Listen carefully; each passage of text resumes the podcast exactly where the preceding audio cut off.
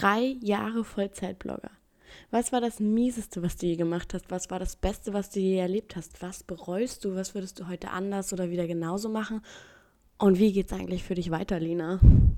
Diese ähm, und ich glaube sogar noch ein paar andere Fragen werde ich in den nächsten, ich weiß noch nicht wie viele Minuten beantworten. Und damit herzlich willkommen zur fünften Folge des Weekly Podcasts, also der Weekly Edition, die es hier einmal die Woche gibt. Ich habe ja auch ganz ganz am Anfang gleich großartige News zu verkünden. Naja, be beziehungsweise erstmal sollte ich vielleicht erklären, warum ich klinge, wie ich klinge. Ähm, ich habe heute entzündete Mandeln gegoogelt. Sollte das jemand von euch auch schon mal gemacht haben, weiß er, wie ich mich fühle. Ansonsten bitte macht das nie. Ähm, es sind erschreckende Bilder. Und es sind Bilder, die einem nicht wieder aus dem Kopf gehen. Und vor allen Dingen Bilder, nach denen man sich vor den Spiegel stellt, den Mund so weit aufmacht, wie es nur irgendwie geht, nichts sieht, dann die Handy Frontcam nimmt und versucht, sich in den Rachen zu fotografieren, weil man einfach das Gefühl hat, ich krieg da schlucktechnisch nichts mehr durch meinen Hals und irgendwie sind es Schmerzen. Ja, die habe ich das letzte Mal gespürt, als ich äh, mir gerade ein Longboard gekauft hatte und mir das Knie aufgeschlagen habe oder so. Ungefähr so intensiv. Also ich habe natürlich selber Schuld. Ich war gestern auf dem Dogville Festival. Äh, gestern war Samstag. Äh, und es war großartig. Aber ich war auch für ein mittlerweile ja Festival Dino, naja, will ich mich noch nicht nennen, aber schon jemanden, der regelmäßig und seit Jahren auf Festivals geht, habe ich mich wirklich dämlich verhalten. Und auch noch absichtlich dämlich, was bedeutet, dass ich diese krassen Halsschmerzen, die ich habe und die ich hier übrigens nebenbei mit einem Glas Weißwein bekämpfe, die habe ich vollkommen verdient. Ich bin nämlich obwohl Regen angesagt war, mit einer Jeansjacke, einem Beanie und einem Hoodie auf dieses Festival gegangen und habe meine äh, Regenjacke an meine Freundin verliehen und hätte selber noch eine anziehen können, aber, und ich schäme mich jetzt auch nicht, das laut zu sagen, weil wie gesagt, ich habe sämtlichen Spott und Hohn verdient. Die zweite war dann nicht so schön. Und ich dachte außerdem, hey, es nieselt schon den ganzen Tag, das ist auch nicht weiter schlimm, so eine Jeansjacke hält einiges ab und wenn du da drunter noch einen dicken Hoodie und ein T-Shirt anhast, dann kann dir das bisschen Nieselregen egal sein, du bist ja dank Hamburg einigen Kummer gewöhnt. Ja, es waren dann tatsächlich wirklich ähm, Bucketartige, gussartige Regenfälle, die da runtergekommen sind auf der Vettel. Und dementsprechend stand ich dann irgendwie noch drei Stunden durchnässt in der Nacht rum und habe dementsprechend wohl verdient, was mein Hals mir heute Morgen geschenkt hat. Ich hoffe, dass die Stimme den Podcast über auf jeden Fall durchhält. Ähm, ich ich mache alles, alles, was mir äh, Google und auch Follower auf Instagram geraten haben. Das Einzige, was ich wirklich nicht kann, ist die Sache mit dem klaren Schnaps und den dann so gurgeln. Das ist so Kram, den meine Oma macht. Also, der kriegt das Würgen oder ich spuck das Ganze sowieso sofort ins Waschbecken. Dann habe ich äh, vorhin gehört, ich soll einfach mal ein Glas Whisky trinken. Aber irgendwie habe ich mich dabei schlecht gefühlt, weil ich ja durchaus auch schon Schmerztabletten genommen habe. Und dann habe ich gedacht, hm, mache ich was abgeschwächtes, Weißwein, der ist ja auch kalt, das kühlt ja auch so. Damit hätte ich auch den Bogen innerhalb von 3 Minuten und 50 geschlagen zu meiner eigentlichen Einleitung. Ähm, ich drehe den Podcast einfach nachträglich ein bisschen lauter. Es haben sich ja jetzt einige in den letzten zwei Folgen beschwert gehabt, dass der Podcast lauter sein könnte und dass ihr den unterwegs nicht so gut hört. Ich sitze hier wirklich ganz dicht vorm Mikro und immer wenn ich etwas laut atme oder lache, ähm, schlägt der Regler auch Richtung Rot aus. Das heißt, mein Spielraum ist hier gering. Warum es bei einigen von euch so leise ankommt, keine Ahnung. Ähm, den Podcast gibt es aber, was für eine Überleitung, jetzt seit vier Tagen auch auf Spotify. Ich hoffe auch, dass die meisten von euch ihn gerade auf Spotify hören. Und Spotify regelt die Tonlautstärke, glaube ich, nochmal anders. Zumindest habe ich jetzt, seitdem er auf Spotify online ist, keine Beschwerden mehr gehört. Ich habe mir aber aufgeschrieben und werde daran denken, den ähm, am Ende immer noch ein bisschen lauter zu drehen. Weil ich kann jetzt natürlich auch nicht in der Wohnung rumschreien. Ich sitze dicht, dicht möglich, dichtest möglich am Mikro. Ja, mehr kann ich kann ich, glaube ich, nie machen. Dafür bin ich noch zu ähm, unerfahren hier in dieser ganzen Podcast-Sache. Das entsteht ja alles schon noch in Wohnzimmerromantik. Hier gerade um 18.31 Uhr an diesem Sonntag. Ähm, kommen wir aber zum Thema des dieswöchigen Weeklies. Ich könnte euch jetzt natürlich wieder ein bisschen was über Game of Thrones erzählen. Ich könnte euch ein bisschen was über die letzte Woche erzählen. Aber ähm, in dieser Woche habe ich ein Thema, das ich ganz gerne unterbringen würde im Weekly. Ich kann das nicht als extra Folge machen für den 20-something Podcast, weil das hat so absolut gar nichts mit ähm, 20-something Dingen zu tun. Die wenigsten von euch da draußen sind ja auch Blogger, denn es soll jetzt um einen kleinen Recap geben. Ich bin jetzt seit drei Jahren freiberuflich und hauptberuflich Bloggerin und äh, habe neulich selber so darüber nachgedacht, dass es eine Menge gibt, die ich irgendwie zu sagen habe zu meinem Beruf und zu dem, was ihn ausmacht. Und ähm, ja auch zu den Erfahrungen, die ich so gemacht habe. Und äh, ich hatte euch auch auf den sozialen Netzwerken gebeten, mir ein paar Fragen zu stellen, wenn ihr die habt. Und es sind einige eingegangen. Und ich habe jetzt, wenn ich mich nicht verzählt habe, bitte nagelt mich nicht wieder darauf fest. Ähm, es gibt durchaus Hörer bzw. Leser auf dem Blog, die wirklich sehr zahlenaffin sind. Und wenn ich dann einmal sage, ich habe sieben Fragen und am Ende sind es acht, dann kriege ich aber Beschwerdemails hier. Macht euch kein Bild. Dementsprechend, ich glaube, es sind sieben Fragen äh, zu meinem Beruf, die ich beantworten möchte jetzt in dem Weekly. Es wird also vorrangig darum gehen, wie ich zu meinem Beruf gekommen bin und ja, wie das so war in den letzten drei Jahren. Ich lege einfach mal los. Jetzt ist mir keine spannende Überleitung eingefallen. Ich bin aber gerade ein bisschen stolz. Der Podcast läuft seit 6 Minuten und 40 Sekunden und ich habe noch nicht einen Cut drin. Bisher ohne Stolpern durcherzählt. So, jetzt habe ich es gejinxt und ich wette, die nächste halbe Stunde, die wird schwierig. So, die erste Frage ist eigentlich eine Frage, bei der ich, wenn die in so Live-Chats oder überhaupt QA-Runden kommt, immer mit den Augen rolle und sage, die kommt in jedem Gefühl, jedem zweiten Interview, die ist immer wieder dran. Aber mittlerweile verstehe ich, glaube ich, auch, warum die vielen von euch so wichtig ist mm, und warum man eigentlich nicht aufhören kann, sie zu erzählen weil die auch ganz viel aussagt. Und zwar ist sie, wie bist du zum Bloggen gekommen? Und alle, die mir schon länger folgen und sich jetzt denken, nee, nee, nee komm, echt, die nächsten 2,42, die überspringe ich. Bleibt halt dran, vielleicht sage ich ja sogar was Neues, ich bemühe mich. Nein, Spaß. Ich ähm, mache es ganz kurz. Im groben Sinne bin ich zum Bloggen 2010 gekommen. Zu dem Zeitpunkt habe ich noch studiert, habe aber nebenbei schon für eine Tageszeitung geschrieben. Das habe ich auch schon gemacht, als ich noch mein Abitur gemacht habe. Also ich habe wirklich angefangen, für Tageszeitungen zu schreiben und zu fotografieren. Ähm, habe meine Leidenschaft zum Fotografieren schon mit 15 entdeckt und habe dann immer mit Freundinnen so Shootings abgehalten. Habe mich auch im Studium ganz viel auf äh, digitale Bildbearbeitung und Fotografie gestürzt, wann immer ich es konnte, im gestalterischen Teil meines Studiums. Ich habe ja ähm, Modemanagement und Textiltechnologie mit dem finalen Schwerpunkt auf Markenmanagement studiert.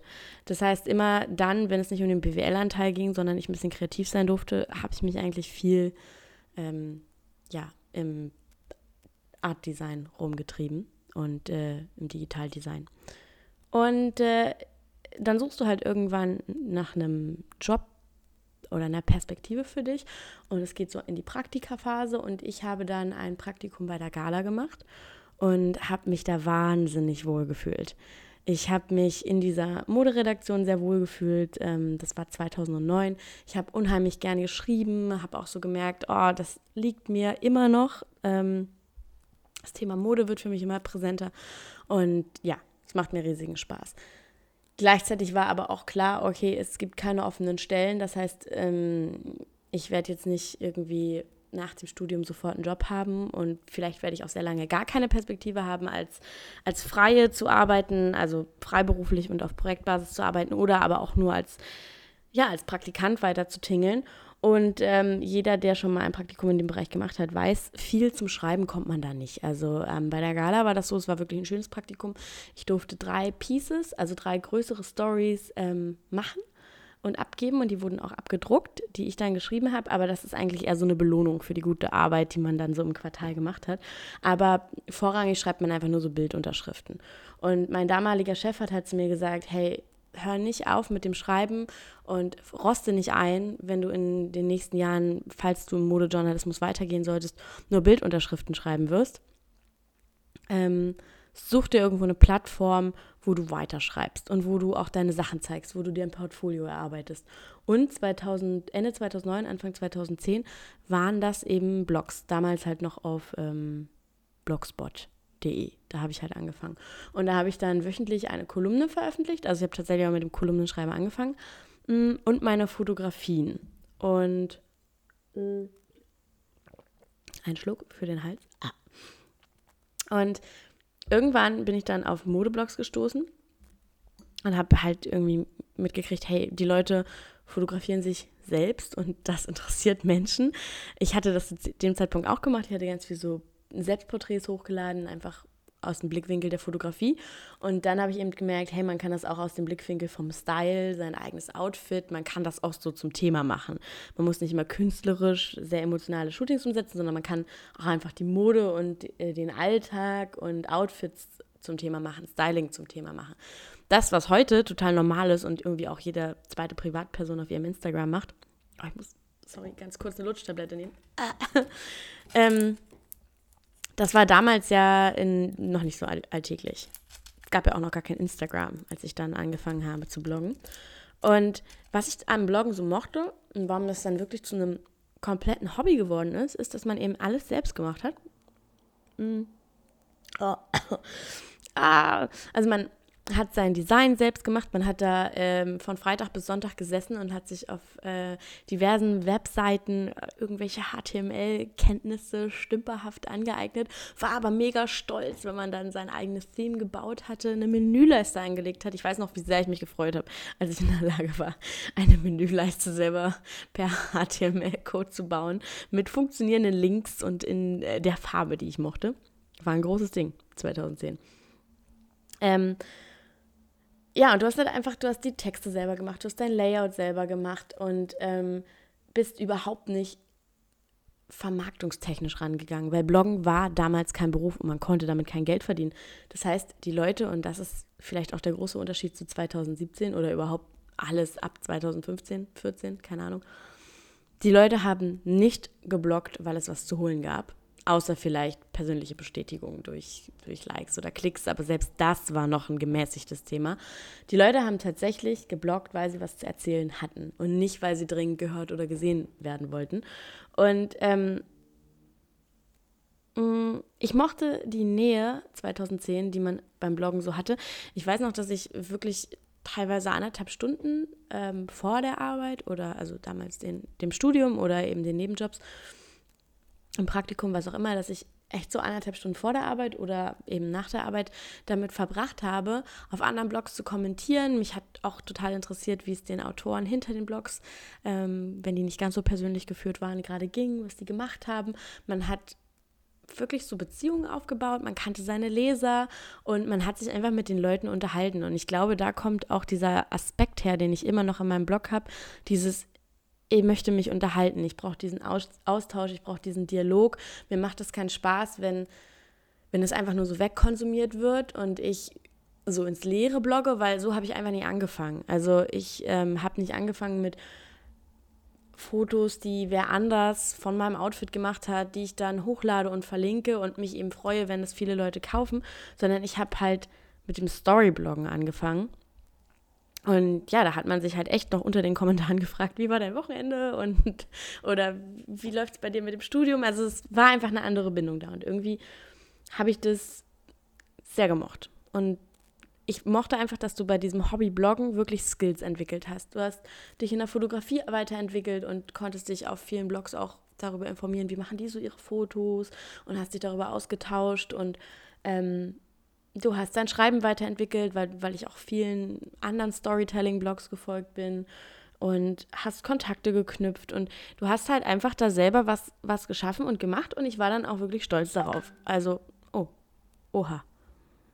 So, und bei Oha war gestern dann auch Schluss. Da ist mir leider was dazwischen gekommen, sodass ich den Podcast nicht beenden konnte. Äh, jetzt haben wir es Montagmorgen, 8.09 Uhr. und ich mache einfach mal da weiter, wo ich aufgehört habe.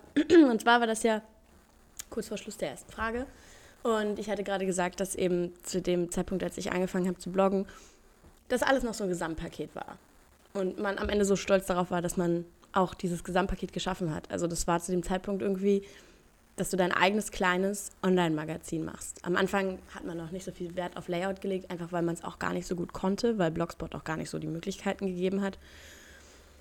Aber ähm, ich habe mich damals schon für Laufweiten, für Schriftarten, für Satz interessiert, dafür, wie ich mit Text und Bild spielen kann, was schön aussieht, was klar aussieht. Und ähm, ja, ich glaube, man hat wenn man schon sehr, sehr früh angefangen hat zu bloggen, vor allen Dingen auch so sein Ästhetikempfinden viel geschult, weil es ging nicht, nicht vorrangig ums Abliefern und es ging auch vorrangig gar nicht darum, regelmäßig was abzuliefern, sondern einfach schöne, in sich geschlossene ähm, Geschichten zu machen. Ja, und da war ich immer sehr stolz drauf, weil der Blog hat sich dann angefühlt wie so ein Portfolio all meiner Skills, die ich habe. Gerade weil alles daran halt auch von mir war. Und das ist ja ein großer Unterschied zu der Entwicklung von äh, heutigen Blogs. Mm, die zweite Frage, die mir gestellt wurde, war, was hat sich von damals bis heute am meisten verändert? Und das schließt, glaube ich, ganz gut an an das, was ich jetzt gesagt habe. Entschuldigt bitte, ich muss einmal mich ganz kurz räuspern, sonst ist meine Stimme weg. ähm, also zum einen hat sich, wie gesagt, verändert, wie, wie Blogs gestaltet und gemacht werden. Das heißt, ähm, auf einmal ist da, ist da ein Team dahinter. Das, das Webdesign ist so mittlerweile auch umfangreich und kompliziert geworden, dass man das alleine ähm, nicht mehr bewerkstelligt bekommt. Also ich habe auch einen, einen, Webmaster, der sich darum kümmert. Gerade mit dem Umzug zu WordPress, der für viele ja auch ein Schritt in die Professionalisierung war, ist es so kompliziert geworden, dass ich durch sämtliche Codes nicht mehr durchschaue. Und es ja aber auch ganz viele neue Möglichkeiten gibt, die ähm, ja, die jemand übernehmen muss, der da wirklich Ahnung von hat. Und das Bloggen ist für den Blogger und den Macher einfach komplexer geworden. Ähm, früher hast du halt, ich erinnere mich an Postings wie, ich habe mir neue Ohrringe gekauft bei meinetwegen auch Zara und das war ein Post wert. Da lockst du heute niemanden mehr irgendwo vor. Und früher hat es halt auch gereicht, ähm, zwei Bilder vom Outfit zu machen. Einmal von vorn, einmal von der Seite oder vielleicht einmal ein Detail und einmal das komplette Outfit und dann hat man kurz darüber geschrieben, wie man den Tag so verbracht hat, was man so gemacht hat und hat das Outfit gezeigt oder hat vielleicht auch ein bisschen was zum Outfit gesagt. Und es war alles kleiner. Und jetzt ist es halt sehr, sehr viel größer geworden. Und ähm, gerade bei den erfolgreichsten und geklicktesten Blogs geht es halt vorrangig auch darum, Strecken zu shooten, ganze Strecken zu produzieren. Und ähm, vieles davon finde ich schön. Also es geht mir eher ähnlich. Ich liebe eine gut produzierte Fotostrecke und das ist auch immer noch für mich ein Teil des Jobs, der am meisten Spaß macht, zumal ich ja ähm, 90 Prozent der Fotos, die auf meinem Blog sind, auch wirklich selber mache. Also auch die Fotos von mir, wann immer ihr zum Beispiel keine Hand seht oder so. Ähm, oder die Hand so ein bisschen versteckt ist oder es nur ein Porträt ist oder es eben auch einfach Aufnahmen sind, wo ich nicht drauf bin, könnt ihr davon ausgehen, dass das Bild von mir gemacht wurde, weil ich die freien Fotografen nur dazu buche, wenn ich halt, wenn, wenn ich halt das Model für die Bildstrecke bin. Und das macht sehr, sehr viel Spaß, aber das ist halt einfach auch eine riesengroße Veränderung.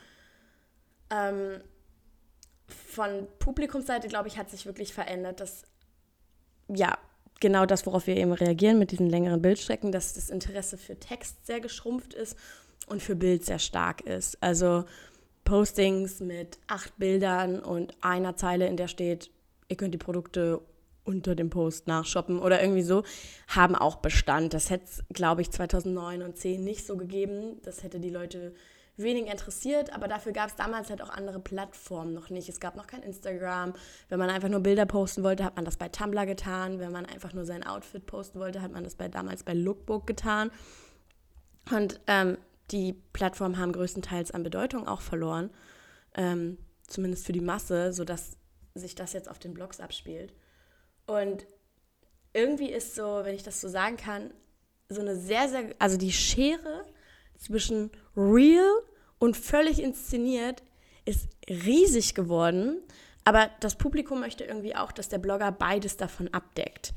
Also auf der einen Seite sollst du diese krass produzierten ähm, Fotostrecken haben, die einfach so flawless sind, die wunderschön anzusehen sind, so Hashtag Eye Candy und so weiter. Aber sie wollen dich morgens halt auch ungeschminkt und mit Augenrändern mit einer Tasse Kaffee sehen. Oder, aber selbst dann sollst du übrigens eigentlich flawless aussehen, das sagt nur keiner laut. Ähm, du, du musst halt beides bedienen. Also du sollst nicht irgendwie so average sein, sondern zeig die krassen Produktionen, für die, für die du eingeladen bist. Mach heftige Fotoshootings in Marrakesch, mindestens aber auch in äh, Kapstadt. Sei auf der Fashion Week in New York, aber bitte auch Front Row. Aber auf der anderen Seite lass mich genauso an deinem Leben teilhaben wie vorher auch und eigentlich sogar noch näher. Es ist irgendwie gerade diese Schere, die Bloggen bedeutet. So dieses sei krass, damit ich dich relevant finde, damit ich zu dir aufschauen kann und gleichzeitig hol mich aber auch an dich ran, damit ich mich mit dir identifizieren kann. Und ich kann das verstehen, dass das manche mittlerweile auch einfach nur noch als, ähm, als Job ansehen, der vor allen Dingen heute halt auch ein, ein Team umfasst. Und ich glaube, das ist, das ist so ein bisschen das, was ich auch so schade finde ähm, und was ich kritisieren würde, ähm, nämlich, dass du gar nicht mehr dazu kommst, zu zeigen, was du kannst, sondern dass du vorrangig zeigen sollst, wie du aussehen kannst. Und ähm, das ist nicht nur so, das weiß ich, weil es gibt tausend Beispiele für Blogs, in denen die Mädels keine Supermodels sind. Aber wenn wir uns jetzt einfach mal ganz ehrlich und ungeschönt den Querschnitt angucken, dann ist es zum Großteil einfach so, dass vorrangig die Blogger erfolgreich sind, die besonders schön aussehen und die ein gewisses Idealbild der aktuellen Gesellschaft widerspiegeln. Ähm, und die dann auch von den Firmen gebucht werden. Ähm, weil, aber das würde jetzt zu weit führen, wenn ich, wenn ich das Fass aufmache und darum nur ganz kurz angerissen. Ähm, bis auf ein, zwei Ausnahmen, die in sich so erfolgreich sind, dass sie sich von, von dieser Maschinerie lösen können, ist es eben einfach so, du musst in die Sample Sizes passen, du musst in die 36 oder aber in die 34 passen, am besten Schuhgröße 38 haben und du musst ein Gesicht haben, dass man toll ablichten und toll stylen kann, damit Firmen dich interessant finden und die Kooperationen sorgen dann dafür, dass dich eine Masse von Followern interessant findet. Das ist leider so. Also das ist mittlerweile die Maschinerie, dass es nicht mehr darum geht, wie ist deine Story, sondern wer wirkt vor allen Dingen auch an deiner Story mit und für wen darfst du sie gestalten, weil das dann natürlich einfach mit Strahlkraft an das Publikum rangeht. Und ähm, ja, jemand, der dann beispielsweise mit Chanel arbeiten darf oder mit Deutsche Gabbana oder meinetwegen auch mit Adidas, der ähm, wird als erfolgreich angesehen und dementsprechend auch als, als relevant. Aber, und darum mache ich jetzt hier den Cut, ich könnte mich jetzt, äh, ich könnte einen ganzen Podcast über Influencer-Kritik machen, über meine Influencer-Kritik, aber viele haben satt, das zu hören und ich auch, wirklich, ich auch, weil der Kernpunkt ist der, Influencer sind maximal fremdbestimmt. Sie leben maximal davon, ob sie geklickt werden, ob sie gebucht werden, ob sie gemocht werden. All das können sie nur zu einem gewissen Grad beeinflussen mit ihren Handlungen. Aber das Publikum hat es in der Hand. Umsonst gibt es ja keine Einschaltquoten, umsonst gibt es keine Verkaufszahlen, umsonst gibt es keine Reportings darüber, was wie stark geklickt wurde. Wenn euch etwas nicht mehr gefällt, könnt ihr aufhören, es zu konsumieren. Und der Erfolg der aktuellen Influencer gibt ihnen ja recht, dass es das ist, was die Masse sehen will. Da ist natürlich auch ganz viel Schauspiel und Gefake dabei, aber zum Großteil bestimmt einfach der Zuschauer, der Follower, der Leser, der Hörer, was erfolgreich ist. Das, was die meisten Zahlen eben einfach auch mit sich bringt. Und ähm, ja, da braucht man dann nicht lange äh, darüber kritisieren, wie man es anders, wie, wie die Influencer es anders machen könnten oder warum es so nervig ist, wie das aktuelle Influencer-Bild aussieht und so weiter und so fort. Da kann man halt ewig lange Diskussionen drüber führen. Kann man einfach an der Stelle abbrechen, an der man sagt, ja, ihr seht es euch an. Ihr klickt es, ihr hypt es und ihr seid der Grund, warum die ganz oben stehen und eben nicht die anderen. Und der Trend geht nun mal dahin, dass unheimlich viel ähm, Material produziert wird, nicht vom Influencer selbst, sondern von externen Leuten und Fotografen und der Influencer als Model agiert. Und das ist der krasseste Unterschied zum Bloggen. Da hat man eher als Creator, als Autor, als Designer und eben auch teilweise als Model, aber vor allen Dingen auch als Stylist agiert. Und das alles ist weggeschmolzen zu vorrangig Model und Person, Personality in front of. Und ja, ich das merkt ihr ja auch immer wieder, suche da so ein bisschen meinen Weg darin. Die äh, dritte Frage ist, was hast du in drei Jahren Selbstständigkeit gelernt? Und darüber habe ich, glaube ich, fällt mir gerade auf, noch gar nicht gesprochen. Ähm, ich habe erzählt, wie ich zum Bloggen gekommen bin, 2010, das stimmt. Ich habe aber noch gar nicht erzählt, dass ich seit 2014 hauptberuflich blogge und ähm, selbstständig mit dem Blog bin. Ähm, die meisten wissen das, aber einige vielleicht auch nicht. Von daher seit 2010 blogge ich und seit 2014 verdiene ich mit meinem Blog Geld und ähm, habe mich damit selbstständig gemacht. Und habe in der Zeit natürlich viele Kooperationen umgesetzt, habe auch einen Wandel durchgemacht, sowohl inhaltlich als auch in meiner Ausrichtung in meinem, man kann es einfach so nennen, Geschäftsmodell. Und das war ja der eigentliche Grund, warum ich über diesen, warum ich diesen Podcast jetzt hier machen wollte und warum ich darüber sprechen wollte. Und ja, was hast du eben in diesen drei Jahren hauptberufliches Bloggen, ähm, Vollzeitblogger sein und eben auch mit einem Medium, das am Anfang eben ganz stark mein Hobby war für vier Jahre. Was hast du über dich gelernt?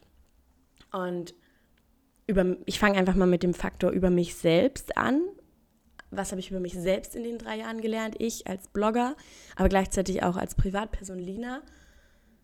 Und das ist zum einen, ich fange mal ganz, ganz langsam an, ist das, das Professionalität, ähm, dieses, dieses gehypte Wort, being professional, ähm, being busy, running appointments, dass das nicht ein Label oder ein Hashtag ist, sondern dass das ein Skill ist, den andere in einem Studium erlernen und ähm, den andere mit viel Berufserfahrung und auch einfach Praxiserfahrung erlernen und dass sie sich dann irgendwann geben können.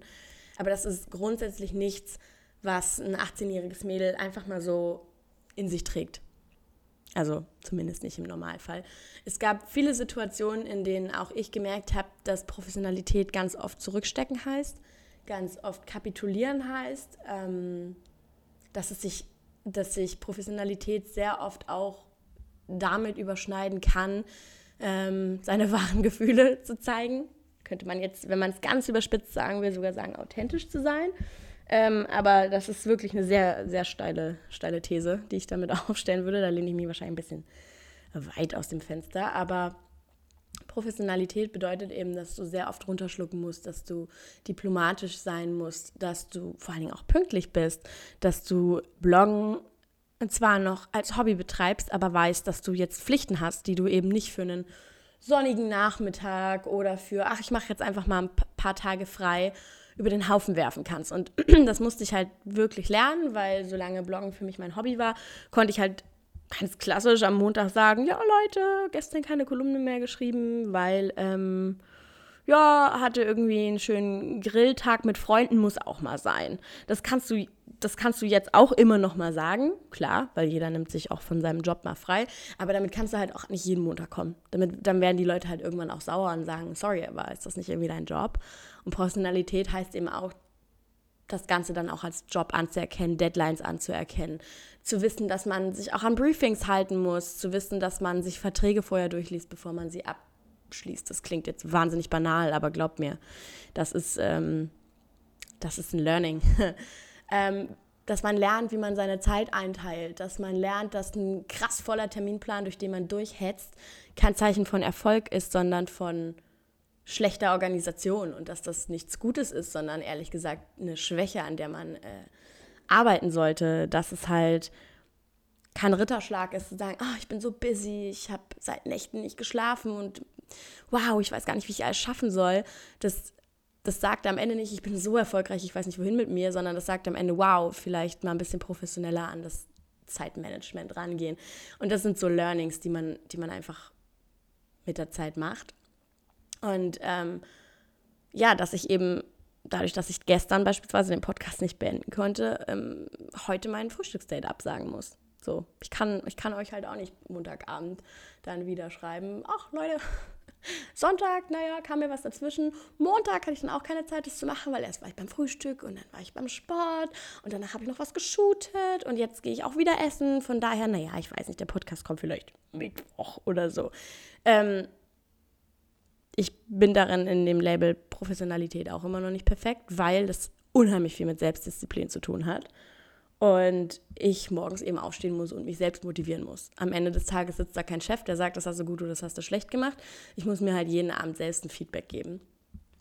Und ich glaube, ähm, ja, dass man den, den, auch den Umgang mit Kunden, was ist, was ist höflich und was ist aber auch professionell, weil nur höflich ist auch nicht zwangsläufig immer professionell, das muss man auch lernen. Also ich glaube gerade viele, ich habe noch den Vorteil gehabt, ähm, dass ich, wie gesagt, einen sehr hohen BWL-Anteil in meinem Studium hatte und auch durch meine Praktika sehr viel gelernt habe. Aber viele Mädels sind, wenn sie irgendwie anfangen zu bloggen, 16, 17 und mit 18 haben sie dann all diese Möglichkeiten und beschließen nach dem Abi kein Studium anzugehen, sondern erstmal den Blog zu machen.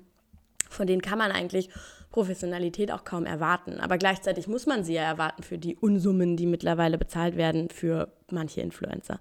Nicht für Blogger, das, ist, das sind immer noch keine kranken, kranken Summen, aber für gerade für Influencer, die ähm, vorrangig auf Inter äh, Instagram aktiv sind und die sich aber gleichzeitig auch schon zur Marke gemacht und so rausgehoben haben.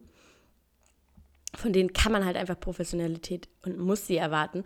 Aber wo sollen sie sie auf der anderen Seite hernehmen. Ich glaube, das ist wirklich ein, ein Prozess. Und der hat eben auch ganz viel mit Erfahrung zu tun. Ansonsten habe ich in den drei Jahren ganz viel gelernt über Steuer und Buchhaltung. Auch was, was dir keiner vorher sagt. Und man denkt sich dann immer, ach, Zukunftslina wird das mit der Steuererklärung schon machen. Oder ich suche mir einen Steuerberater. Ähm, und das ist die halbe Miete, aber eben auch nur die halbe Miete, weil es wahnsinnig viele Regeln gibt, die man einhalten muss und über die man erstmal Bescheid wissen muss und die man erlernen muss und die undurchsichtig sind. Und ich habe das Gefühl, ich lerne jetzt immer noch dazu. Ich lerne jetzt immer noch dazu, was vor allen Dingen auch Kontentrennung betrifft und was sämtliche Regeln betrifft, was Rechnungen betrifft. Ähm, Voraussetzungen, die ich erfüllen muss. Da hängt ein riesengroßer Rattenschwanz dran hinter den Kulissen. Ähm, mein Ästhetikempfinden hat sich in den drei Jahren Vollzeitbloggen auch sehr geschult, weil vorher war das eigentlich eher so, ich mache jetzt mal, was ich mag. Ähm, ein, ein Schluck Kaffee. Mm. Ich inspiriere mich mal hier und mal da. Ähm, und ich poste dann halt auch impulsiv, wenn es passt. Und mittlerweile musste ich, eine, ähm, musste ich Handwerk erlernen oder mir Werkzeuge und Tools irgendwie schaffen, mit denen ich mich regelmäßig inspirieren kann und eben auch in der Lage bin, eine Woche durchweg Content zu produzieren und eben nicht so impulsiv, wenn mir gerade mal was einfällt, beispielsweise zu schreiben oder auch zu, zu kreieren, sondern ähm, kontinuierlich Ideen zu produzieren und gleichzeitig aber auch schöne Dinge zu produzieren. Also Ästhetikempfinden ist zu klein formuliert, so wahrscheinlich die Fähigkeit, kreativ zu sein und aber auch gleichzeitig mein Ästhetikempfinden wurden geschult. Also ich gucke mir regelmäßig Ausstellungen an, ich gucke mir Zeitschriften an, ich sehe mir verschiedenste Filme und Serien an, ich gehe viel spazieren, ähm, ich lese viel und all, all das nicht nur in, aus Freizeitgründen, sondern einfach, um mir auch immer wieder anzugucken, was ist möglich, was kann man machen, wie entwickelt sich Fotografie weiter, wie entwickelt sich Bildbearbeitung weiter, Layouts, also was. Das ähm, hat sich sehr geschult in den drei Jahren durch das Bloggen und das ist irgendwie auch ein schöner Skill, den ich dazu gelernt habe. Aber ähm, um mal so diese kleinen Dinge hinter mir zu lassen, zwei große Dinge, die ich über mich gelernt habe, sind einfach Distanz und meine Rolle im Privatleben. Also Distanz. Ähm, ich habe, wie gesagt, als Storyblogger angefangen. Ich habe das ja auch umrissen. Du bist wahnsinnig nah dran an allem und allen und behandelst eigentlich sämtliche Leute wie gute Freunde.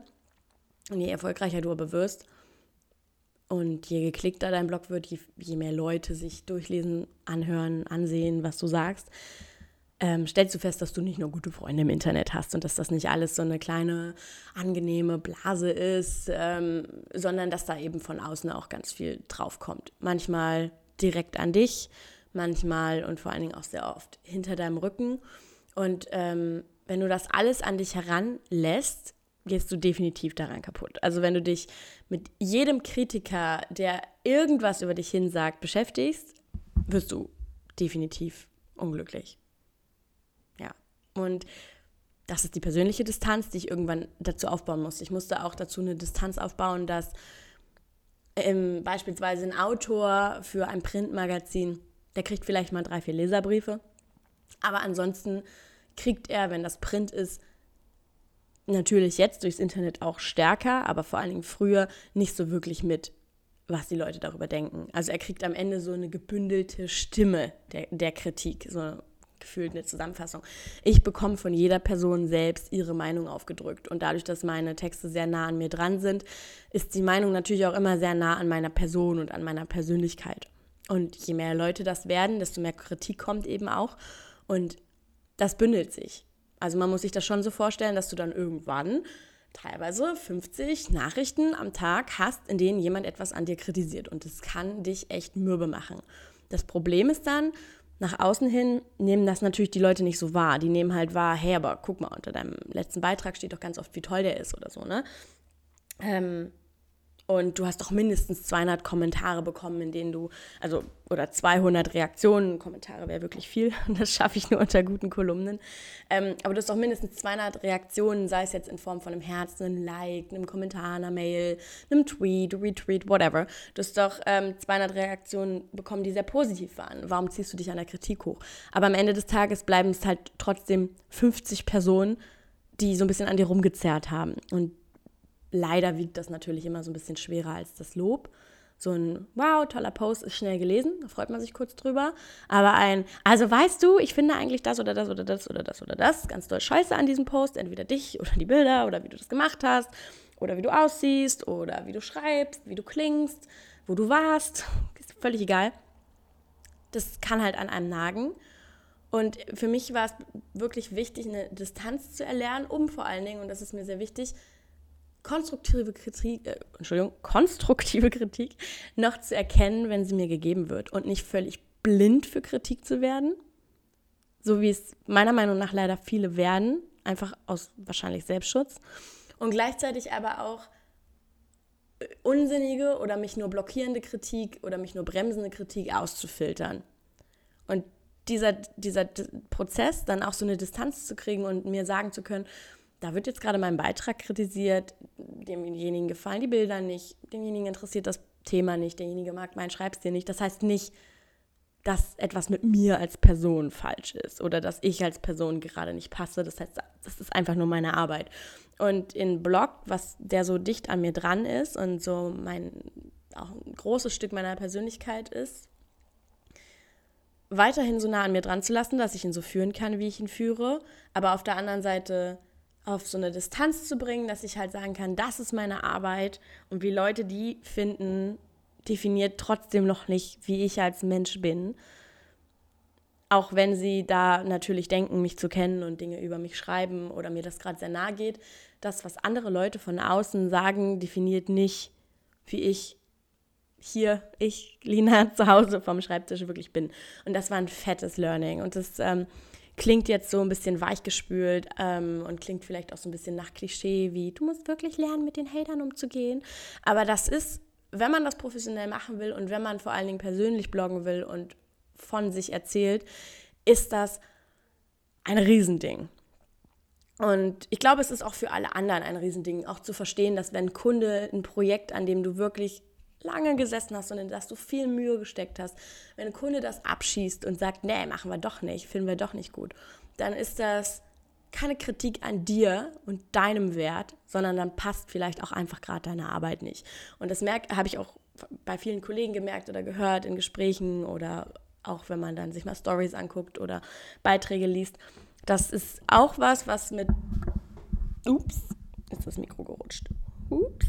Das ist auch was, was mit Professionalisierung und mit Distanz zu tun hat, dass man das aufnehmen kann und dass man das für sich selber auch so ein bisschen relativieren kann und dann eben sagt, okay, gehen wir das Projekt noch ein bisschen anders an, als dass man dann da sitzt und sagt, ja, ist aber mein Stil, wenn ihr mich dann scheiße findet, findet ihr mich dann scheiße. Ja. Ähm, was ich aber auch gelernt habe, und das geht auch in das Thema des Tanz so ein bisschen rein, aber noch ein bisschen privater, ist einfach mein Privatleben viel, viel, viel stärker zu schützen. Jetzt könnte man sagen, hä, also entschuldige bitte, du schreibst eine Dating-Kolumne, du schreibst über Freundschaften, du schreibst über dein Innerstes, dein Innenleben, du erzählst so viel von dir, wo schützt du denn bitte dein Privatleben? Aber ich schütze das. Und ich glaube, ich schütze das teilweise mit einer härteren, stärkeren und vor allen Dingen selbstbestimmteren Linie als viele völlig normale Online-Nutzer, die völlig wahllos ähm, private Bilder oder, oder Momente von sich teilen und ins Internet stellen. Früher habe ich mich immer gefragt, okay, ähm, würde ich wollen, dass mein Papa das liest? Würde ich wollen, dass mein Papa das sieht? Und wenn ich sage nein, dann poste ich es nicht, weil das Internet einen Weg hätte, es ihm zu zeigen. Auch wenn er meinen Blog nicht liest, auch wenn er meine Seite nicht besucht. Also es war einfach eine nette Grundregel. So würde ich wollen, dass mein Papa das beim Frühstück morgens konsumiert das, was ich da sage, schreibe oder, oder zeige. Und ja, das war ein guter Indikator, weil wenn ich gesagt habe nein, dann habe ich es halt gelassen. Ähm, mittlerweile ist das aber anders geworden. Mittlerweile sage ich auch Sachen nicht, bei denen es mir vollkommen egal wäre, ob mein Dad sie sieht oder nicht, oder zeige auch gewisse Dinge nicht. Also ich habe einfach gemerkt, dass ich in dieser Branche, in die ich dann einfach reingewachsen und, und aber auch zu einem Stück weit reingerutscht bin, mich nur dann wohlfühlen kann, wenn ich mich davon abgrenzen kann. Wenn ich nicht das Gefühl habe, dass sie mich verschluckt und ich Bloggermädchen Lina bin und darüber definiert werde. Das ähm, habe ich gemerkt, macht mich grundsätzlich eher unglücklich und das möchte ich nicht. Und darum ähm, gibt es viel Privates, was ich online teile und was ich erzähle. Aber es gibt eben auch ganz viele Momente, von denen niemand was mitkriegt und auch niemand was mitkriegen soll. Ähm, ich überlege mir halt immer genau, was ich teile und vor allen Dingen auch, und das klingt jetzt vielleicht ein bisschen sehr theoretisch, ist aber die volle Wahrheit, ob das einen Mehrwert für den Blog hat. Also wenn ich von was Privatem erzähle, kann kann ich das in einer Story erzählen, die man liest und die am Ende irgendwas inspiriert oder irgendjemanden berührt oder irgendetwas tut? Oder erzähle ich einfach nur was Privates? Also ist das einfach nur stumpfes Erzählen von, was ist eigentlich bei mir los? Oder steckt da ein bisschen mehr dahinter? Kann das zum Nachdenken anregen? Kann das ein Text sein, den, den andere ja, inspirierend finden können? Ähm, und nur wenn das so ist, erzähle ich was. Und ich habe einfach ganz viele Freunde, die mit dem, äh, dem Online-Leben überhaupt nichts zu tun haben, die sich teilweise auch überhaupt nicht so sehr dafür interessieren, was ich online mache. Ähm, und die ich vorrangig einfach privat treffe, die ich auch nicht irgendwie in Insta-Stories zeige oder, oder, oder, oder. Also ich habe wirklich gelernt, dass ich nicht jeden Moment auch rausgebe. Weil jeder Moment, den du nach außen rausspielst, der wird auch bewertet und der wird in deine Online-Präsenz mit einbezogen. Und ich habe halt einfach für mich in den drei Jahren gelernt, ich, musste, ich muss auch dazu, wie gesagt, ein bisschen Distanz reinkriegen und ich muss den Job Blogger sein auch mal ausstellen. Also für euch ist das beispielsweise ist auch vielleicht ein gutes Example. Ähm, für euch ist das sonntags vielleicht Entspannung, zu schauen, was auf allen anderen Blogs los war. Für mich ist es sonntags Entspannung, nicht ins Internet zu gehen. Das ist genau umgedreht. Ich will sonntags nicht gucken, wer was gepostet und geschrieben hat. Das mache ich Montagmorgen, wenn für mich die Arbeitswoche wieder beginnt. Aber sonntags will ich mit Freunden in der Villa sitzen, ein Glas Wein trinken, was unternehmen, ein Buch lesen, frühstücken gehen und einfach nichts mit dem Internet zu tun haben.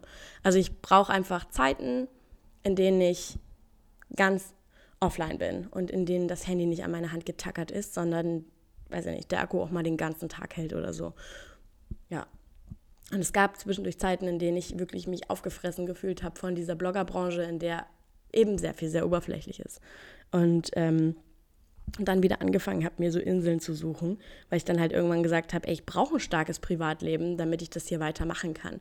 Weil es schon viele Mädels gibt, bei denen ich mir immer denke, wow, das ist zwar irgendwie alles toll und alles auch mega spannend, was ihr da erlebt, aber habt ihr noch echte Freunde, irgendwelche Freunde, die ihr außerhalb von Pressereisen seht oder Freunde, die keine Blogger sind, Leute, die nah an euch dran sind, ohne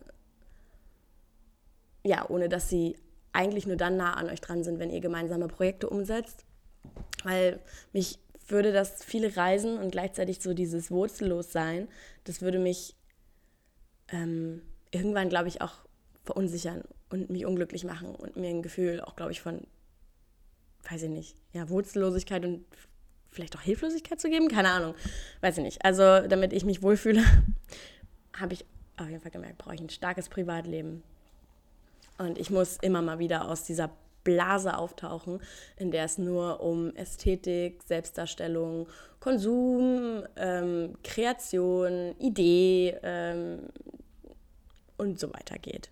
Ab und zu mag ich das dann auch, dass es sich mal um ganz andere Dinge dreht.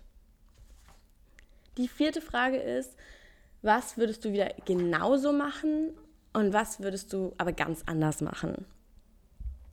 Ähm, genauso würde ich wahrscheinlich wieder auf mein Ding setzen. Nicht, weil das so viel einfacher ist und nicht, weil das so viel erfolgreicher läuft. Ich glaube, wenn ich andere Entscheidungen in der Vergangenheit getroffen hätte, könnte ich erfolgreicher sein. Aber dann würde ich nicht mögen, was ich mache. Klingt so nobel, oder? so, dass man es mir fast nicht glauben kann. Aber ich ähm, würde es wieder genauso machen, weil ich einfach weiß, dass ich es ansonsten schon lang, längst nicht mehr machen würde. Ähm, dafür ist dieser Job zu zeitintensiv und auch zu nah an dir dran, als dass du ihn machen kannst, wenn du nicht zufrieden mit dir bist. Und ich bin überhaupt jemand, der schnell keine Lust mehr an etwas hat oder, oder total ausgebremst ist, wenn er nicht mit dem, was er macht, zufrieden ist.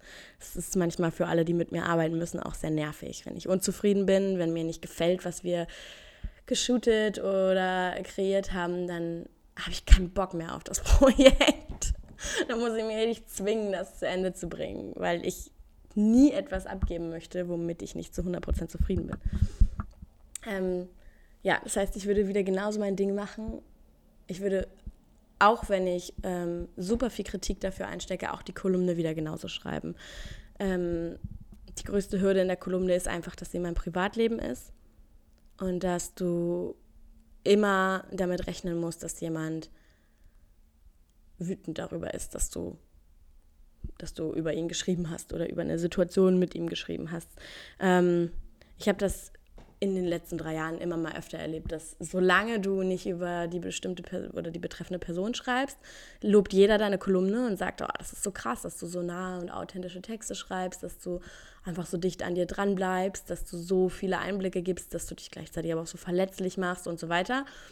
Aber in der Sekunde, wo jemand glaubt, sich selbst darin zu erkennen, heißt es eben, was, wieso schlachtest du das im Internet aus? Was soll das?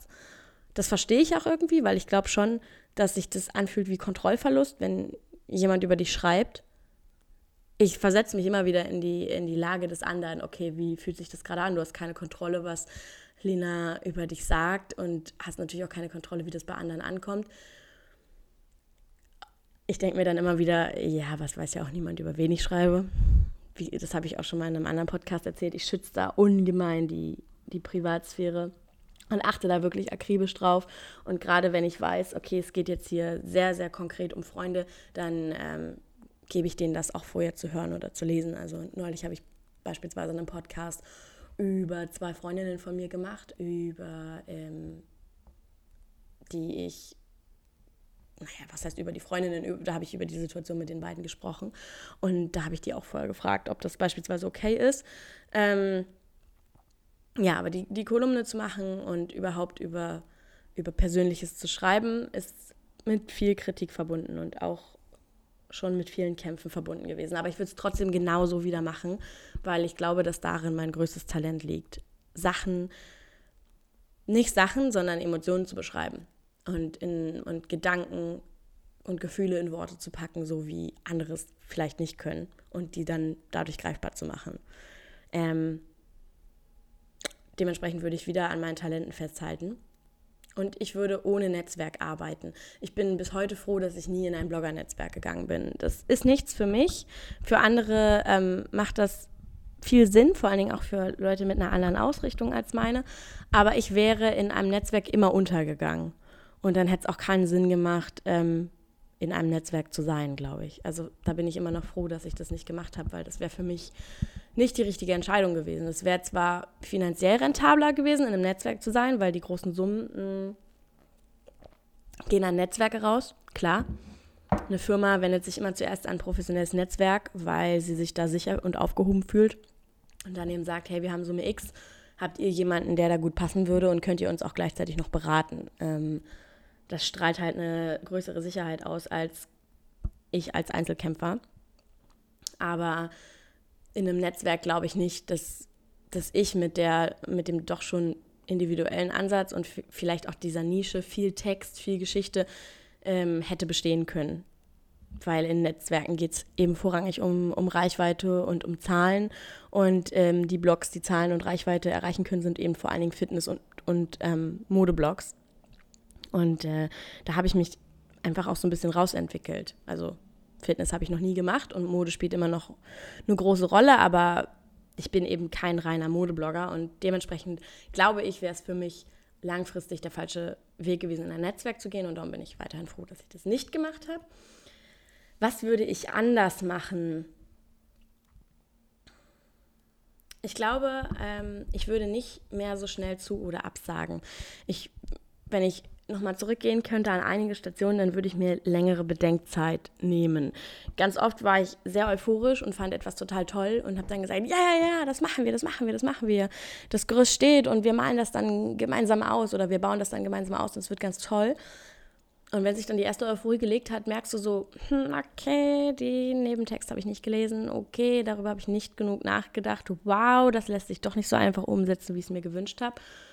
Und dann stehst du da aber, hast dich verpflichtet und ähm, ja, steckst da nun mal drin und musst da auch nun mal durch. Und ich war eben sehr oft sehr leidenschaftlich und sehr euphorisch bei Sachen dabei, wo ich besser dreimal drüber nachgedacht hätte. Da meine ich jetzt nicht, nicht zwangsläufig Kooperation mit irgendwelchen Kunden oder Partnern, da meine ich auch Sachen wie, ähm, trittst du trittst du dieser Bloggervereinigung bei? Willst du dein Gesicht für Kampagne XY, Meinungskampagne XY hergeben? Ähm, willst du diesen Job als Kolumnistin für dieses oder jenes Online-Magazin annehmen? Einfach solche Sachen, bei denen ich mir denke, oh Lina, du hättest einfach länger darüber nachdenken sollen. Das würde ich jetzt anders machen. Aber das kann ich jetzt auch nur sagen, dass ich es anders machen würde, weil ich die Erfahrung gemacht habe, wahrscheinlich auch.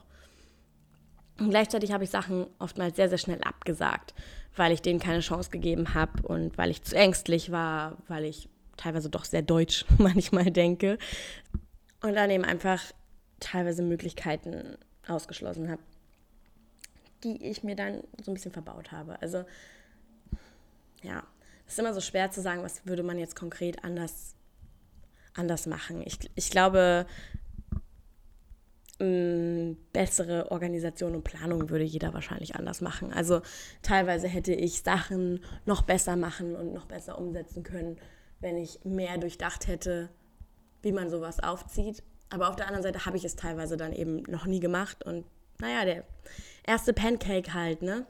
Danach macht man es dann immer so ein bisschen anders. Ähm es gibt natürlich auch einige Partner, bei denen ich mir sage, hey, da hätte ich härter verhandeln müssen. Ähm, oder die hätte ich mir vielleicht auch gar nicht aussuchen sollen, auf die hätte ich nicht warten sollen. Aber es sind alles, es sind alles irgendwie so Learnings. Ähm, ja. Ich gehe da aber, und das will ich jetzt nämlich nicht vorwegnehmen, in der sechsten Frage nochmal ein bisschen, wir sind gerade bei Frage 4, ähm, also drei kommen noch, da gehe ich da nochmal auf ähm, fehlgeschlagene Kooperationen ein. Also dass ich das jetzt so allgemein gehalten habe, nicht enttäuscht sein. Ich will nur nicht der Frage alles vorwegnehmen. Ähm, die fünfte Frage ist, gibt es für dich besondere Grenzen? Wo ziehst du Grenzen in deinem Job? Was zeigst du, also diejenige hat dann nochmal geschrieben, was zeigst du beispielsweise im Internet, ähm, wo ist für dich eine Grenze, Privatleben zu schützen? Da habe ich ja auch schon eben ganz viel drüber geredet. Ähm, Grenzen für mich ändern sich ehrlich gesagt stetig und ständig. Oh, ich glaube, jetzt war ich bisschen vom Mikro weg. Tut mir leid, das sieht hier ein bisschen sehr leise jetzt aus. Shit. Hm. Ich hoffe mal, ah, ihr könnt jetzt diese eine Minute mir verzeihen. Ähm, ja, Grenzen von dem, was ich, was ich zeigen möchte und was nicht, das ändert sich stetig und ständig. Ich habe beispielsweise vor gut zwei Jahren die Kritik daran nicht verstanden, warum Leute wütend darüber sind oder sich oder das als unpassend empfinden, wenn jemand von seiner Hochzeit snappt. Oder zumindest von dem, hey, wir fahren jetzt ins Krankenhaus, die Geburt meines Kindes geht los. Ähm, oder hey, Status-Update, das Kind ist noch nicht da oder so. Da gab es eine Zeit lang ja eine lange Diskussion drüber, so dieses, ja, also die Geburt oder auch die Hochzeit, das sind die persönlichsten Sachen, warum müssen die ins Internet, was haben die im Internet zu suchen, was soll das Ganze und so weiter. Und das habe ich null verstanden und habe immer so gedacht, in welcher Art und Weise kann euch das denn angreifen, was andere zeigen? Und außerdem ist es doch schön, das mit anderen zu teilen. Ich würde meine Hochzeit wohl auch teilen wenn es die dann irgendwann mal gäbe. Und für den Fall, dass ich irgendwann mal Kinder haben sollte, habe ich zumindest vor zwei oder anderthalb Jahren oder auch einem Jahr noch gedacht, würde ich die wahrscheinlich auch genauso zeigen. Und ich habe damals auch die ganze Diskussion um Kinder nicht im Internet zeigen immer nicht verstanden und habe dann immer gesagt, Leute, wenn ihr ein schönes Bild von eurem Kind habt, seid ihr so stolz, dann zeigt ihr das auch. Kinder werden seit den 50er Jahren in der Tageszeitung abgedruckt, wenn sie frisch geboren sind man kann sich in so einer Diskussion auch echt verbeißen und irgendwann verrennen.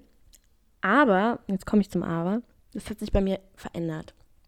Also, ähm, ich, ich ganz persönlich, für mich, privat, finde nichts schlimmer als Sellout des eigenen Privatlebens. Also wenn man, wenn man, ähm, und ich weiß jetzt, stopp, kurz. Jetzt denken sich ganz viele, entschuldige bitte, du verdienst dein Geld damit, über dein Dating-Leben zu schreiben.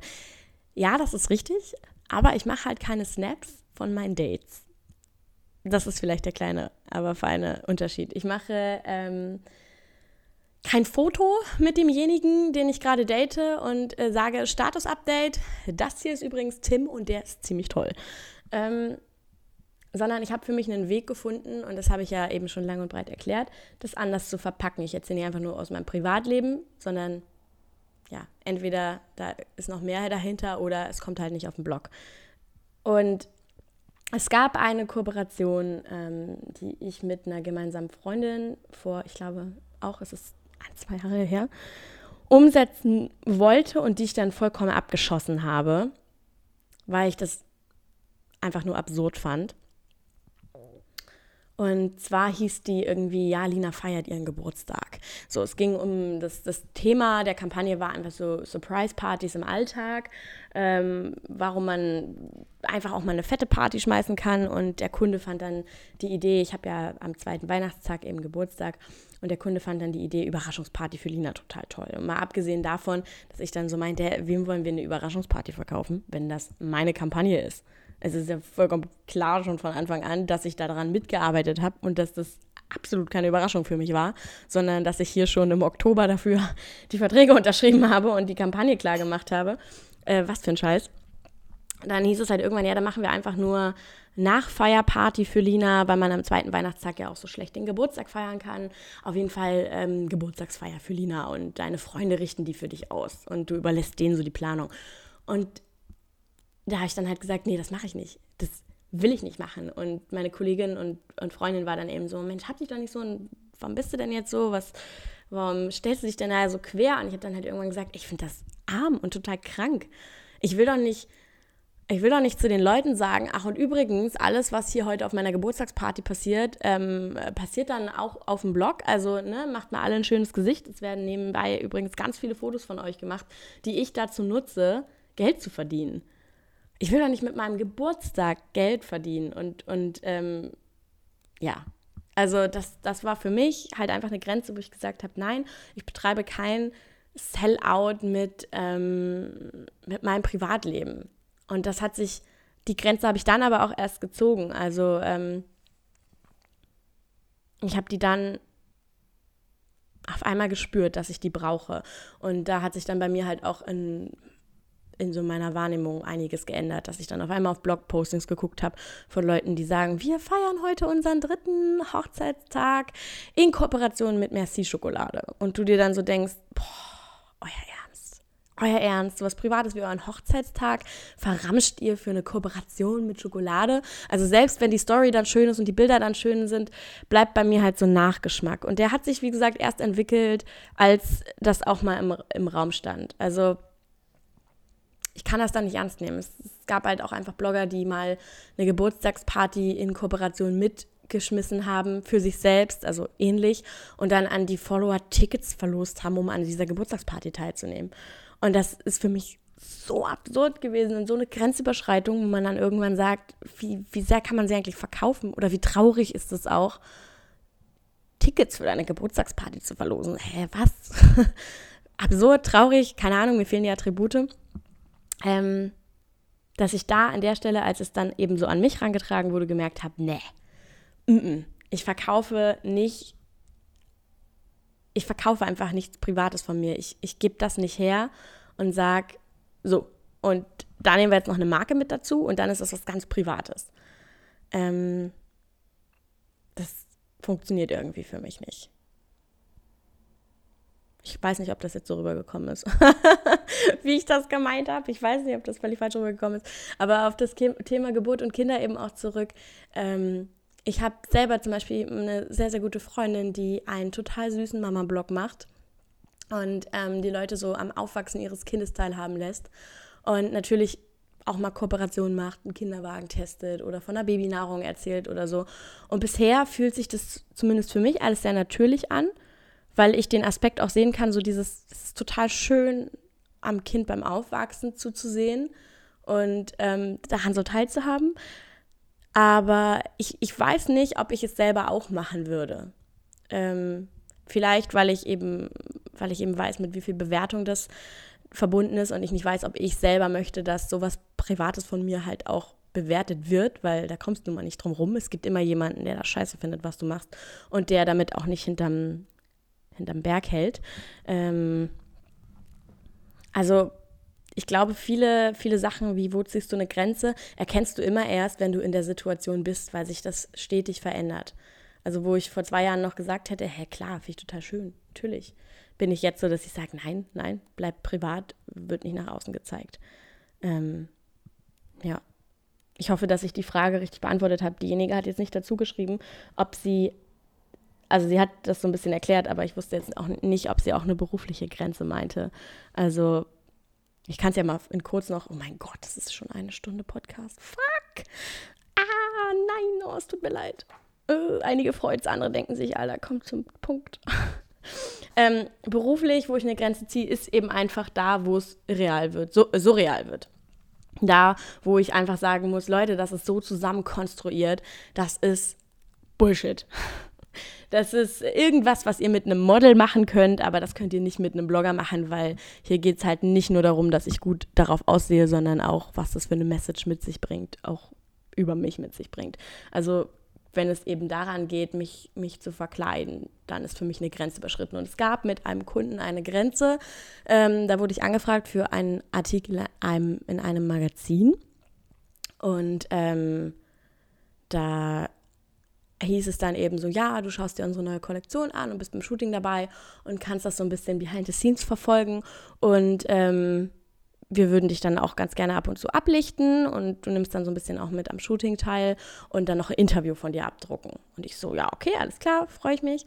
Und dann äh, ist es normalerweise in der Branche so, ähm, oder einfach im ganz normalen Tagesgeschäft, du gibst ein Interview ähm, und du, und es werden Fotos von dir gemacht und gerade wenn es um sowas geht, wie das ist auch ein Kooperationspartner von dir, also nicht, das ist jetzt ein unabhängiges Interview von einem Medium, sondern das ist ähm, für einen Partner von dir, dann kriegst du dieses Interview auch nochmal zurück, schaust dann nochmal so drüber, ob du ähm, mit einem zufrieden bist, ob du die Bilder, die auch benutzt werden, okay findest, dafür gibst du eine Freigabe, weil ne, es ist dein Körper und dein Gesicht, das da abgedruckt wird.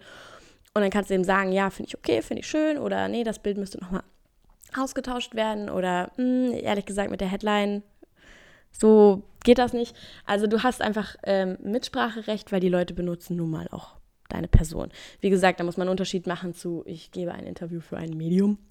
Da ähm, ist es zwar schön, aber nicht gang und gäbe, dass man sich nochmal angucken kann, wie die fertige Seite über einen aussieht. Also, ne, das ist ja gar nicht möglich. Aber ähm, gerade wenn das eben für ein Heft von einem Partner ist, dann gibt es eine Freigaberunde. Und die gab es nicht. Ich habe irgendwie dreimal gefragt, hey, kann ich bitte eine Freigabe bekommen? Und die gab es einfach nicht. Und auf einmal bekam ich nur dieses fertige Heft zugeschickt und sah die Bilder und war schockiert. Man hatte mir völlig neue Zähne verpasst. Völlig neue Zähne. Ich habe diese Zähne nicht, die da auf dem Bild waren. Man hatte meinen Busen komplett verkleinert. Auch nett, ja. Normalerweise wird es bei Photoshop vergrößert. In diesem Fall wurde es verkleinert.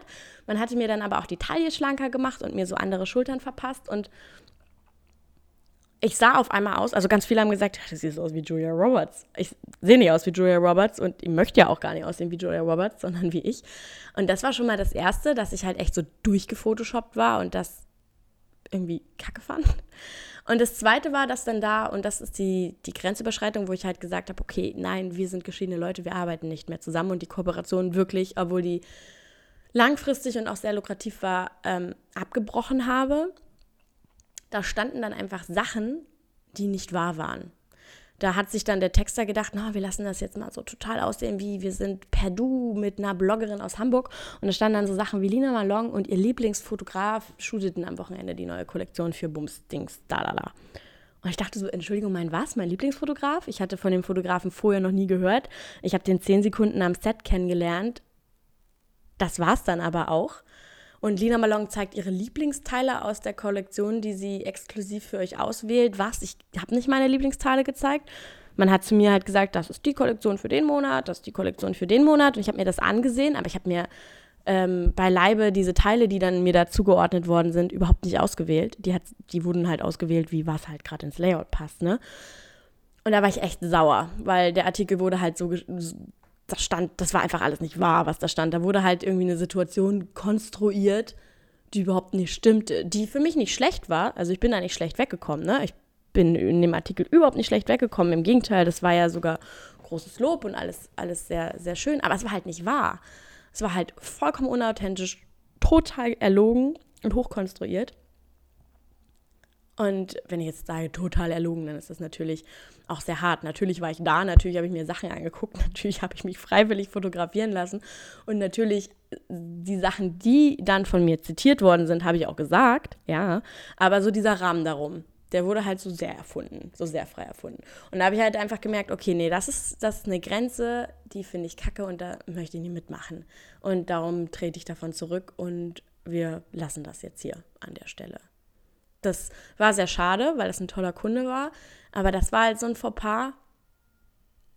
Da habe ich mich wirklich nicht gut mitgefühlt. Und das ist kein schönes Gefühl, ein Heft aufzuschlagen und ähm, eine schöne Story über sich selbst zu sehen und dann aber zu denken, boah, ich fühle mich gerade gar nicht wohl.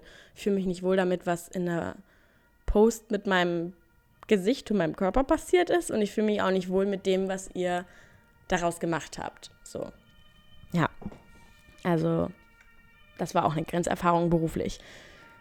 Oh meine Güte. Jetzt hier aber eine laute Sirene. Jetzt kommt die nochmal am Fenster vorbei. 3, 2, 1. Nee. Ha! Voll gut. Okay. Also. Schön. Ähm, Frage 6 knüpft da eigentlich, glaube ich, jetzt sogar ganz gut an. Also wir sind schon bei der vorletzten Frage. Dranbleiben. Oh Gott, ich weiß gar nicht, ob ich sowas Langes hochladen darf oder ob dann gleich wieder kommt, mi, mi, mi, mi, mi, nur bis eine Stunde. Scheiße. Naja, wir werden sehen. Pardon.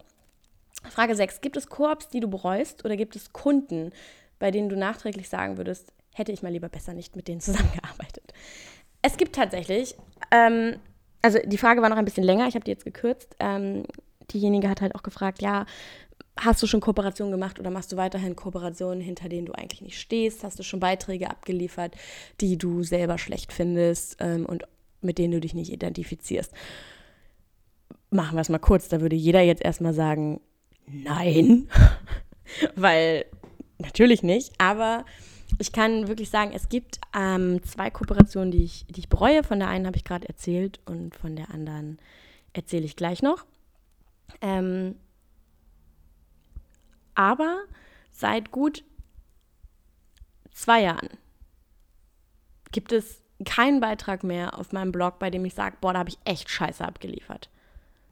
Das würde ich beispielsweise am liebsten vom Blog runternehmen oder so. Das, ähm, das gibt es einfach nicht. Und da bin ich wirklich stolz drauf, weil gerade seitdem wir auch im Team arbeiten, wir die Kooperation wirklich sehr ähm, detailliert vorher mit den Kunden ausmachen, sehr sorgfältig aussuchen und wirklich mit viel Liebe zum Detail produzieren.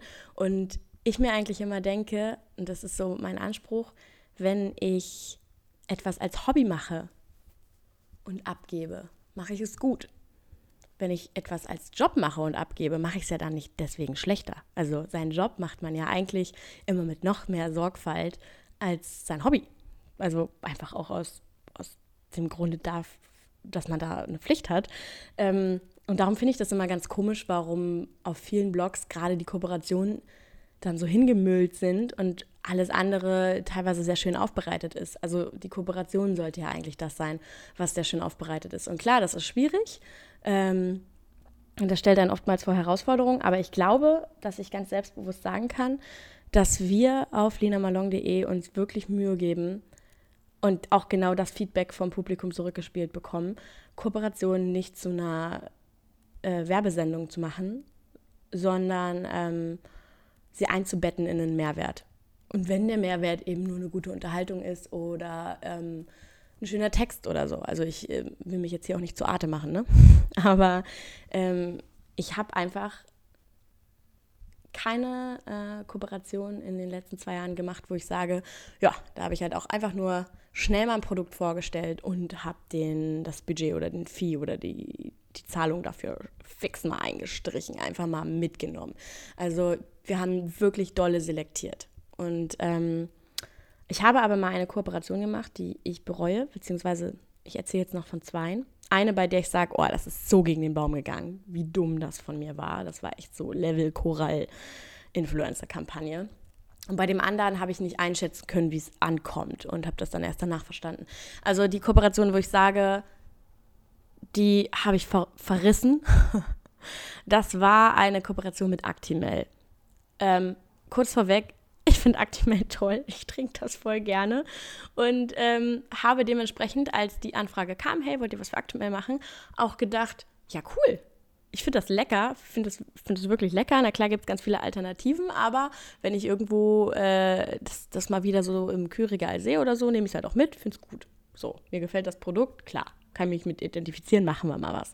Und dann haben wir überlegt, wie man halt Actimel, das ja nun auch nicht das, das schönste Packaging hat, irgendwie nett fotografieren können und dann erzählen können, irgendwie, ja,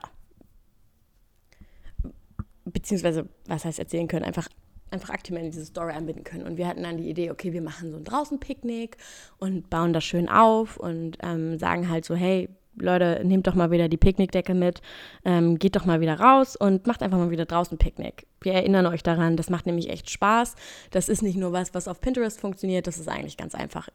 Dann haben wir so eine kleine Packliste gemacht, was man, was man eben einkaufen und mitnehmen kann. Und ähm, haben dann halt schöne Fotos im Park bei einem Picknick gemacht. Und rückblickend betrachtet, wow, ist das gebackfired. rückblickend betrachtet sind die Fotos halt einfach zugestellt gewesen. Das sah so konstruiert aus. Das sah halt wirklich aus wie, look, I'm sitting in the grass and I'm holding this bottle of delicious Actimel. Also im Nachhinein denke ich mir so, Mann, scheiße. Also das hat dem Produkt nicht gut getan, dass ich die Koop gemacht habe und ähm, die Kritik daran war auch letztendlich rückblickend betrachtet total gerechtfertigt. Also das war wirklich so, ja, ich hätte mich auch ins Gras setzen können und daneben hätte ein Fahrrad gestanden, wo im Fahrradkorb eine Flasche Korall ist und ich sage so, hm, wenn beim heutigen Picknick ein paar Grasflecken entstehen, bekomme ich die natürlich mit Actimel raus. Äh, oh mein Gott, Korall. ja, guck mal, so austauschbar, so austauschbar war dieser Beitrag, dass man jedes Produkt hätte reinschmeißen können. Also, ja, ist halt einfach doof gelaufen und ähm, die Idee dahinter war einfach nicht gut gemacht und darum würde ich sagen, wow, das bereue ich, weil das ist dem Produkt nicht gerecht geworden und mir halt auch nicht. Und die andere Kooperation, und das umreiße ich jetzt aber echt nur ganz kurz, weil es ist schon eine, eine Stunde und 16 Minuten, das ist echt viel. Ähm, das, war, das war im Grunde genommen das Gleiche. Also ähm, wir haben einfach nicht durchdacht, wie das teilweise nach außen ankommt. Also da haben wir einen Dinnerabend ausgerichtet und haben einen Kunden mit dazugenommen. Und am Ende sah es so aus, als hätten wir den Dinnerabend nur für den Kunden ausgerichtet. Als hätten wir halt gesagt, wow, äh, Kunde XY, ähm, macht jetzt bei uns mit und deswegen machen wir jetzt ein Dinner. Und da haben natürlich dann alle gesagt, was? Hä? Was hat das mit Freundschaft zu tun, wenn man nur, weil man Geld dafür kriegt, jetzt zusammen kocht? Das ist einfach unglücklich gelaufen und ich glaube, wir saßen dann irgendwie so da und haben gedacht, ah, wieso kommt denn das jetzt so schlecht an? Das war doch eigentlich so schön bebildert und eigentlich auch voll die schöne Story, aber einfach nicht da, genug darüber nachgedacht, wie, wie das nach außen wirken kann. Würde ich, da würde ich einfach sagen, selber verrissen, weil das hätte eigentlich, also die Intention dahinter war eine voll schöne, aber irgendwie halt einfach nicht genug nachgedacht. Einfach so aus dem Bauch raus gemacht, aber naja, gerade wenn wenn dann halt ähm, ein Kunde dahinter steht, muss man manchmal dreimal überlegen, ob, ob das gerade Sinn macht, was man, was man eigentlich tut. Ich glaube weiterhin, dass ähm, gerade ich, die so persönlich bloggt, oftmals härter kritisiert werde als andere, weil ich schon oft auf Instagram sitze und mir so denke, Alter, was für ein Bullshit bei anderen durchgeht und befeiert wird und beklatscht wird, würde ich das machen. Ich würde in der Luft zerrissen werden. Also was bei anderen als, oh, du bist so toll, voll geil, oh, ich liebe deine Bilder, äh, da weiß ich, hätte ich das gebracht, hätten mich die Leute in der Luft zerrissen und gesagt, boah, für was du dich hergibst, du bist voll die Werbeschleuder geworden und so weiter und so fort.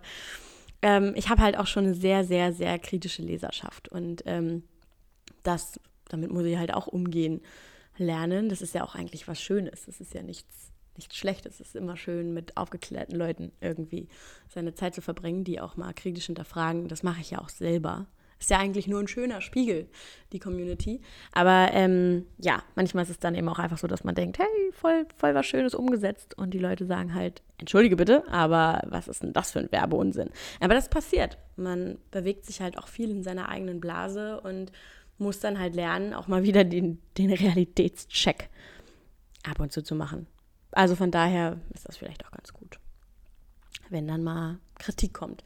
Und ich habe ja daraus gelernt. Und wie gesagt, ich glaube, ich habe jetzt echt seit einiger Zeit ähm, nichts Dummes mehr umgesetzt. ähm, die letzte Frage ist, was ist eigentlich mit später? Machst du dir Gedanken um später? Was ist, wenn du nicht mehr bloggst? Ähm, hast du eigentlich auch Zukunftsängste? Ja, äh, Zukunftsangst ist immer dabei, aber die ist bei jedem Selbstständigen immer dabei. Also an Tagen, wo andere denken, an Tagen, wo andere denken, Entschuldigung, nach einer, über einer Stunde reden, baue ich jetzt auch rapide gerade ab. Ähm, anders formuliert, wenn andere am 30. sagen, großartig, morgen ist der erste des Monats, ich bekomme Geld, sitze ich da und denke mir, ah, morgen ist der erste des Monats und wir haben unser Umsatzziel für den Monat noch nicht in trockenen Tüchern. Ah! Also es ist ständig mit, mit Druck verbunden und er kommt halt von beiden Seiten. Auf der einen Seite habe ich ein ganz klares im Businessplan verankertes Monatsziel, das ich an Umsatz erreichen muss.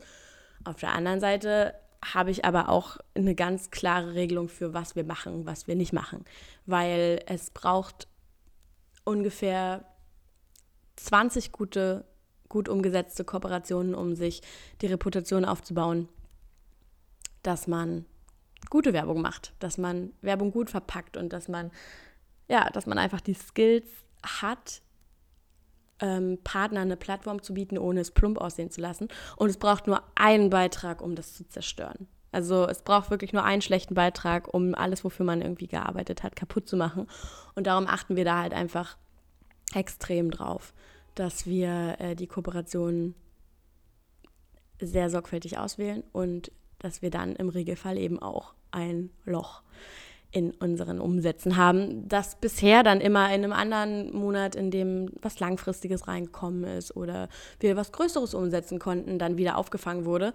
Und dementsprechend kann ich mich eigentlich auch immer entspannen und meine Partner sagen dann auch immer, entspann dich, es geht immer alles gut aus. Aber die Zukunftsangst ist halt immer da. Und es ist auch schwierig, in dieser Branche Pläne zu machen, ähm, sowohl weil es eine hohe Fluktuation gibt, also wenn du mit einem mit einem Vertreter einer Brand, beispielsweise mit einem, mit einem PR-Kontakt, was Langfristiges aufbaust und dann kündigt er seinen Job und jemand anders kommt hinterher, dann kann es eben sein, dass das alles für die Katz war, weil derjenige eine völlig neue Ausrichtung einschlägt oder so. Ähm, ich habe das jetzt erst mit einem Kunden gehabt, mit dem ich im letzten Jahr total erfolgreich zusammengearbeitet habe und vor allen Dingen für den ich auch ähm, sehr entgegenkommend gearbeitet habe, weil es eben hieß, ja, und in der kommenden Saison setzen wir was Größeres um.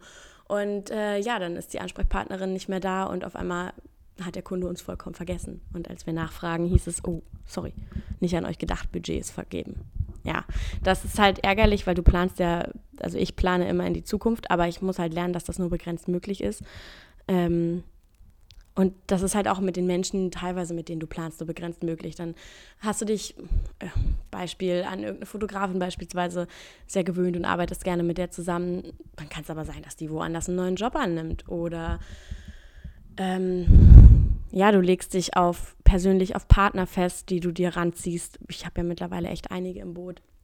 Und auf einmal ändern sich deren persönliche Perspektiven und man muss in der Selbstständigkeit eigentlich einfach lernen, dass sich immer alles im Wandel befindet und das gerade aktuell stecke ich auch wieder in einer Phase, wo mir das wirklich Bauchschmerzen macht, wo ich hier gerade sitze und ja, mich einfach nicht so richtig ähm, gut fühle, weil ich nicht so richtig weiß, was auf mich zukommt. Und damit kann ich immer sehr schwer umgehen. Und darum versuche ich aber auf der anderen Seite, mich sehr breit aufzustellen und mich eben nicht nur darauf zu verlassen, dass der Blog schon weiterlaufen wird. Das habe ich von Anfang an nicht getan. Und ich glaube auch, dass das ein großer Fehler ist von vielen, die sagen, nö, mein Blog läuft so gut, ich ähm, melke die Kuh jetzt, solange es geht, weil das kann halt von heute auf morgen vorbei sein. Das kann nur eine Momentaufnahme sein. Und ich könnte nicht ruhig schlafen, wenn ich keinen Plan B hätte. Und ich arbeite ja gerade stark an Plan Bs im Sinne von Beratung und Social Media Management, aber auch ähm, mit meinem Buch, das ich schreibe, ähm, mit meiner Arbeit als Fotografin oder auch als Inneneinrichterin. Vielleicht auch ein Stück weit weg, irgendwann auf ganz, ganz lange Sicht gesehen mit dem Podcast, den ich als Portfolio nutzen kann. Also ich versuche mich einfach wirklich breit aufzustellen, fleißig zu sein, viel zu tun, um eben nicht am Ende zu sagen, wow, der Blog bricht weg, ähm, ich kann den nicht mehr hauptberuflich führen, wie geht es eigentlich weiter?